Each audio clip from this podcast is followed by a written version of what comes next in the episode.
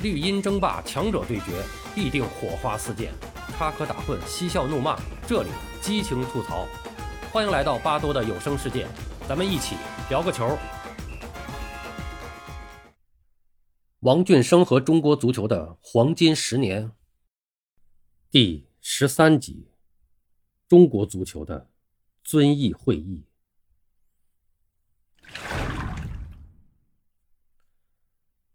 国家体委顺利的通过了中国足球运动改革的总体方案，以及其他的二十一个文件，并决定把中国足球的改革作为中国体育体制改革的突破口。这使王俊生更加坚定了足球改革的决心。一方面，足球改革的作用升级，必将引起各方面的关注，可以得到更多方面的支持。对于足球改革的领导来讲，非常有利。另一方面，改革的压力加大了，整体改革必须慎重行事，周密部署，不允许出现原则性失误。那么，对于王俊生来讲，这种挑战也是前所未有的。为什么把足球的改革作为我国体育体制改革的突破口？这个一时间，在群众中、社会中。特别是在国家体委干部中，引起了争论。为了统一干部的认识，国家体委主任武少祖在体委的委务会上做了一次详细的说明。那么他重点是讲了五点。第一，就是说足球运动是群众喜爱、全民关注的项目。李铁映同志曾经在一个文件上批示，足球必须搞上去，这是全国人民的希望。是体委和足球界的艰巨的、光荣的历史性任务，足球体制必须改革。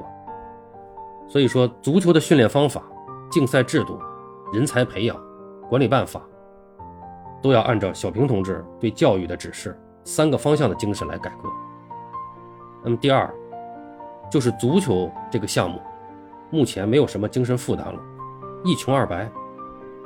那么武少祖就说：“我不可能去拿。”乒乓球或者游泳去做实验。第三，就是九十年代国家体委除了抓申办奥运会、抓体委系统加速改革开放外，还要抓一些重要的项目。那么特别是足球，要有一个适当的目标，要让群众能看到，是一步一步的在前进。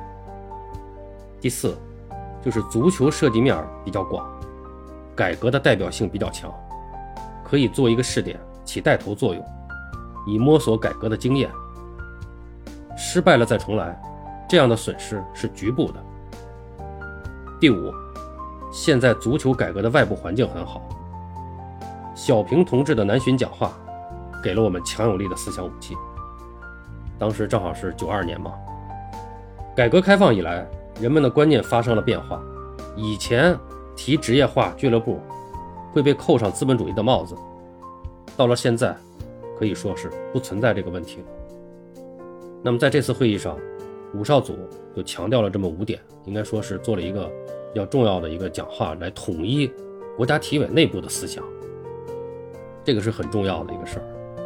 那么到了一九九二年六月二十二号到六月二十七号，全国足球工作会议在北京红山口召开，这就是后来咱们著名的红山口会议。各省、自治区、直辖市、解放军、行业体协和足球重点地区的代表九十八人参加了会议。那么，部分城市主管体育工作的副市长或者说秘书长也都应邀出席了会议。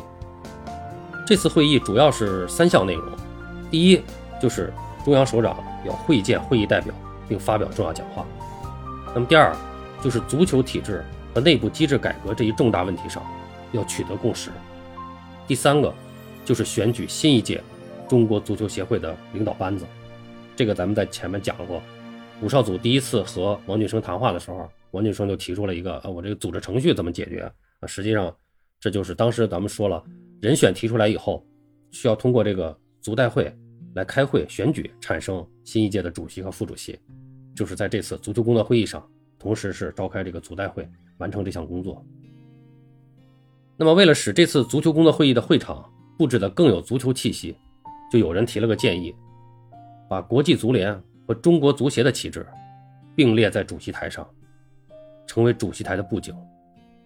突出的主题就是中国足协是国际足联的会员，在改革开放方针的指引下，中国足协是决心融入国际足坛的大循环。那么王俊生呢，和杨秀武、孙宝荣他们还专题研究了一次这个事儿，认为这个提议还是很有创意的，也同意这样布置。但是由此也引发了一些争论，就是大多数的足协秘书长认为这样的布置更突出了这是足球的会议，觉得很好。但是还有很多的省市的足协主席认为应该挂五星红旗作为主席台的背景。那么由此呢？我们也能看得出来，就是中国足协还是地方足协，因为确实在当时的那个体制下，说穿了，它就是一个行政机关，到现在为止也是这样。所谓的协会，在当下的体制下，它并不是一个纯粹的社会团体的性质，并不是这样的。那么，所以说前面提出来要挂这个国际足联和中国足协旗帜的这些人的思想是比较开放、比较前卫的，是希望把这个协会的性质能够。突出一下，能够更好的以协会的这种社会团体的性质来工作，而后面这些人呢，应该说思想可能就稍微的保守一点啊，他们毕竟还都是属于说白了都是国家干部，都是领导，所以他们还在固守着自己的这个行政机关的这种官本位。那么这一个小小的争议啊，也让王俊生预感到这次会议对这个要讨论的内容。可能会产生比较激烈的争论。果不其然，二十二号上午，王俊生做完了工作报告，下午的分组会就出现了激烈的争论。南方一些大的省市足协的秘书长就认为，中国足球发展到今天，必须要进行全面的改革，就认为这个工作报告中的内容、改革的措施与方法是可行的，也是可以尝试的。但是其他一些大多数地方协会的领导人，则持否定态度。啊，你看这跟刚才咱们说那布置会场反对的那波人是一拨人，就是地方的足协主席，啊，他们还都是属于地方体委下面一个部门的领导，他们是给自己的这样的定位。那么他们认为，中国目前的大环境不适合走职业化的道路。哎，他就说现在这个门票啊，现在门票基本上都是两毛钱、三毛钱一张。观众也是寥寥无几，那如果提高到五块、十块，甚至十二块，还有观众吗？再有了，就是你这么高的价格，不是从根本上否定了体育在我国是福利事业的这么一个根本宗旨了吗？你把专业队变成俱乐部，把俱乐部变成独立的经营实体，改变了目前专业队的性质，那是不是脱离了体委的领导？足球由谁来领导？让企业及其老板们管理足球，那行吗？他们懂吗？哎，就我们这个体委啊，什么足协呀，培养出来的运动员都拱手交给他们了，这也不太现实啊。这培养费怎么付啊？人事关系怎么转啊？工资级别怎么确定啊？退休待遇怎么落实啊？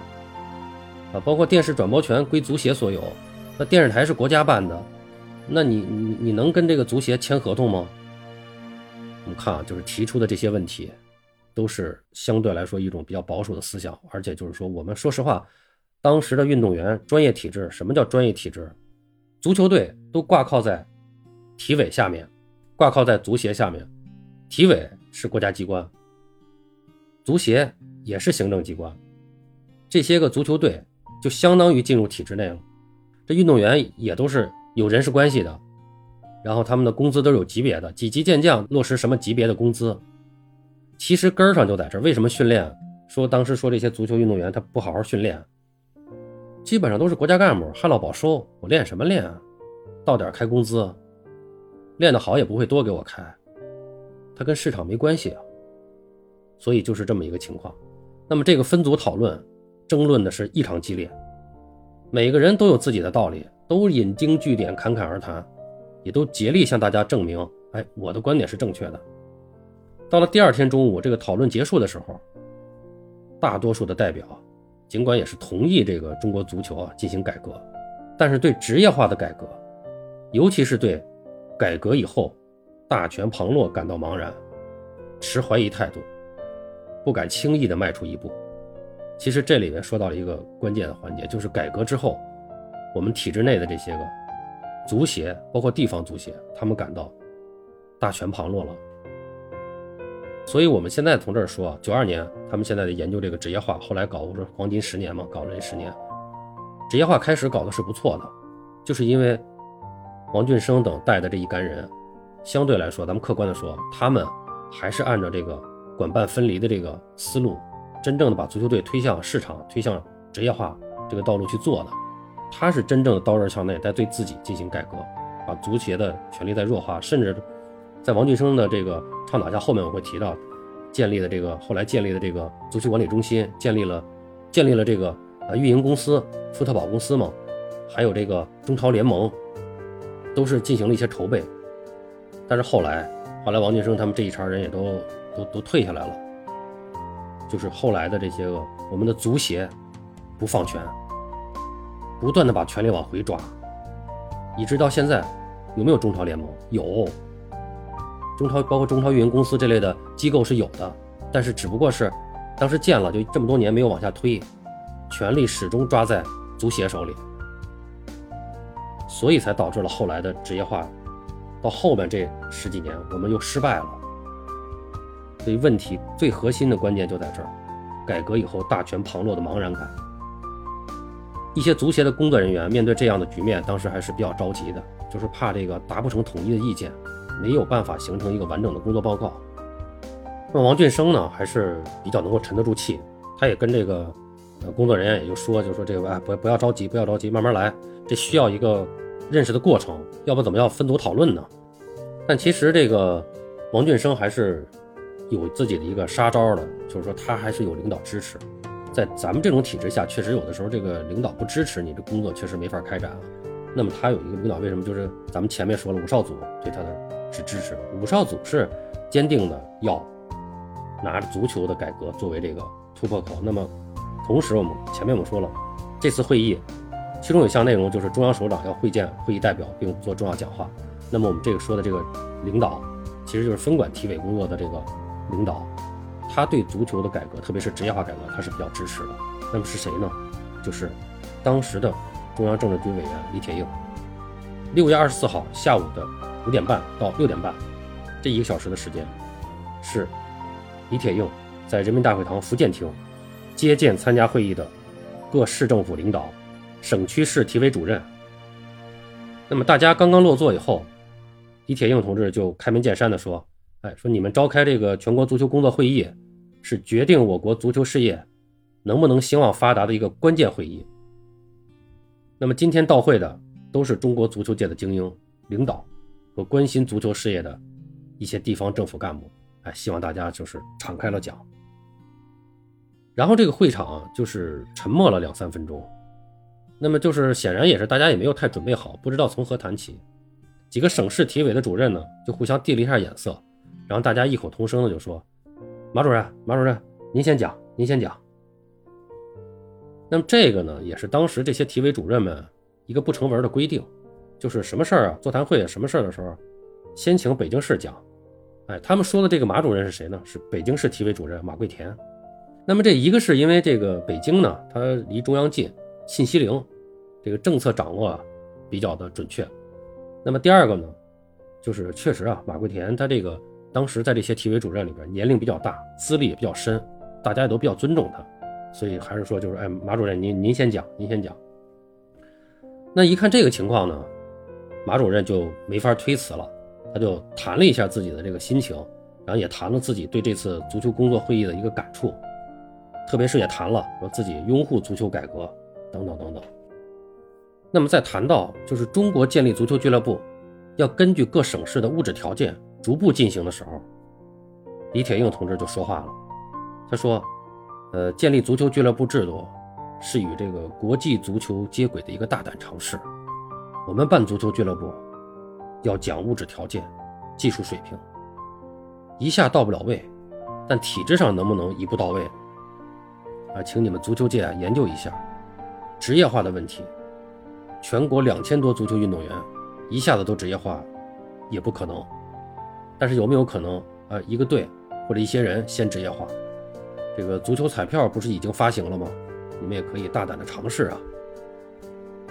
那么随后呢，当马桂田谈到了这个成立足球俱乐部体制后，与现行的这个专业队体制关系如何处理的时候，李铁映同志又明确的指出，就是一个落后的足球水平，怎么能体现足球事业的客观规律呢？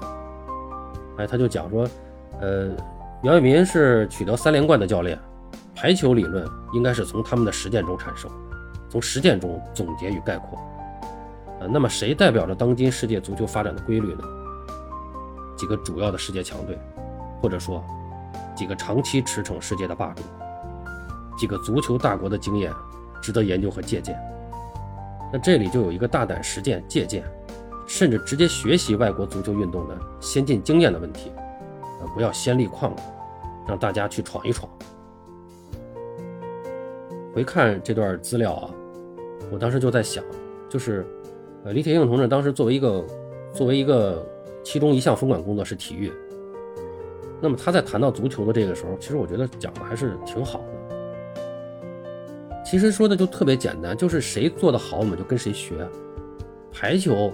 人家袁伟民是带领女排三连冠，那排球的理论就应该从排球的实践中去总结概括，就得听袁伟民的。那么足球我们现在水平不行，我们就应该向几个世界强队去学习，强队的国家去学习，甚至他都说到，甚至直接学习外国足球运动的先进经验。可是我们现在的足球赛怎么搞？就是人家你说怎么搞，我就不怎么搞。我们就要搞国家队长期集训，你国际足联都有九二年就说了，说这个不行，这个是影响你们足球发展的一个症结所在，不行，我们就要搞国家队长期集训，我们还就国家队要打联赛，哪个国家足球搞得好，我就不向他学，就我们现在就是这么一种状态。然后我们之前反复尝试过用过的办法，证明了不行的，不行，我就要走，就要那么走，失败了，以前失败过，失败过我也那么走。咱们还是说说说九二年的事儿啊，咱们还是说九二年的事儿。那么这个马桂田主任他继续往下讲啊，就是当他谈完了目前我国足球运动员的这个训练作风、比赛作风和生活作风很不理想的时候呢，这个李铁映同志又讲了，就说这次足球会议啊叫红山口会议，能不能成为我国足球事业上的转折呢？哎，那就要看足球界的努力了。现在解决足球问题，首先要解决。足球界的思想问题，思想不上台阶，工作就上不了台阶。那李铁映就认为，中国足球界从思想观点到各项制度，都要有大的改革，没有大动作，不会有大进步。解放思想，建立新的国际水平的足球体制，用十年或者更长一点的时间，把我国足球事业搞上去，这是足球界光荣的历史任务，没有后退的余地。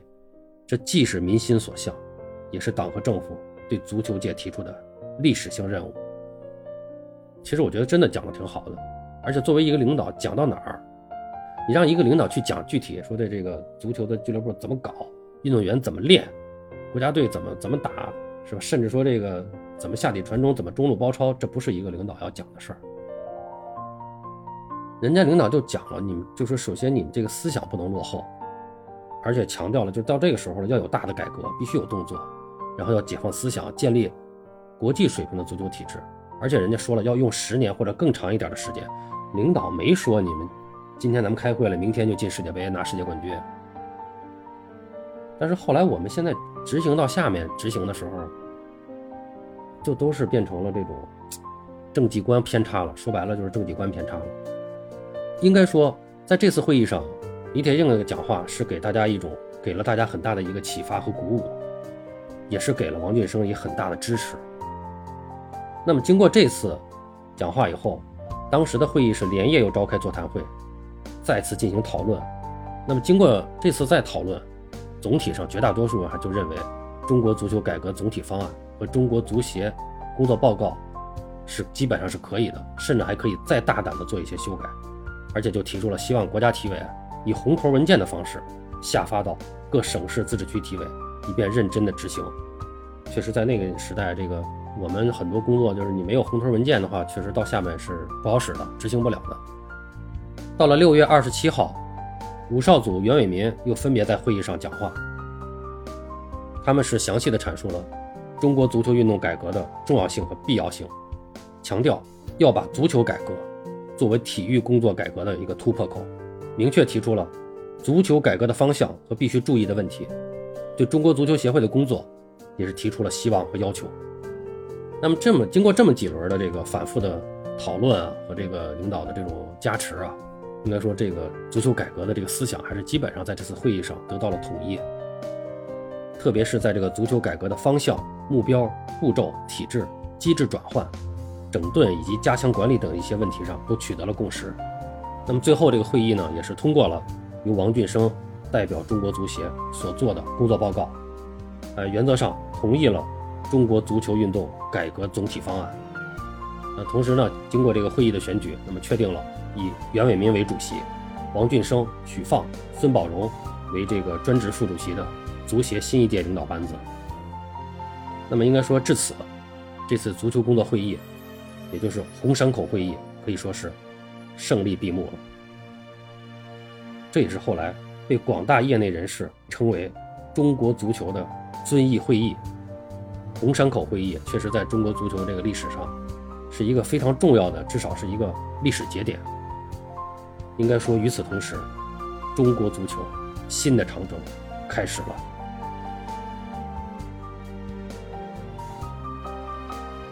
好了，朋友们，王俊生和中国足球的黄金十年，今天我们就讲到这儿，我们下期继续。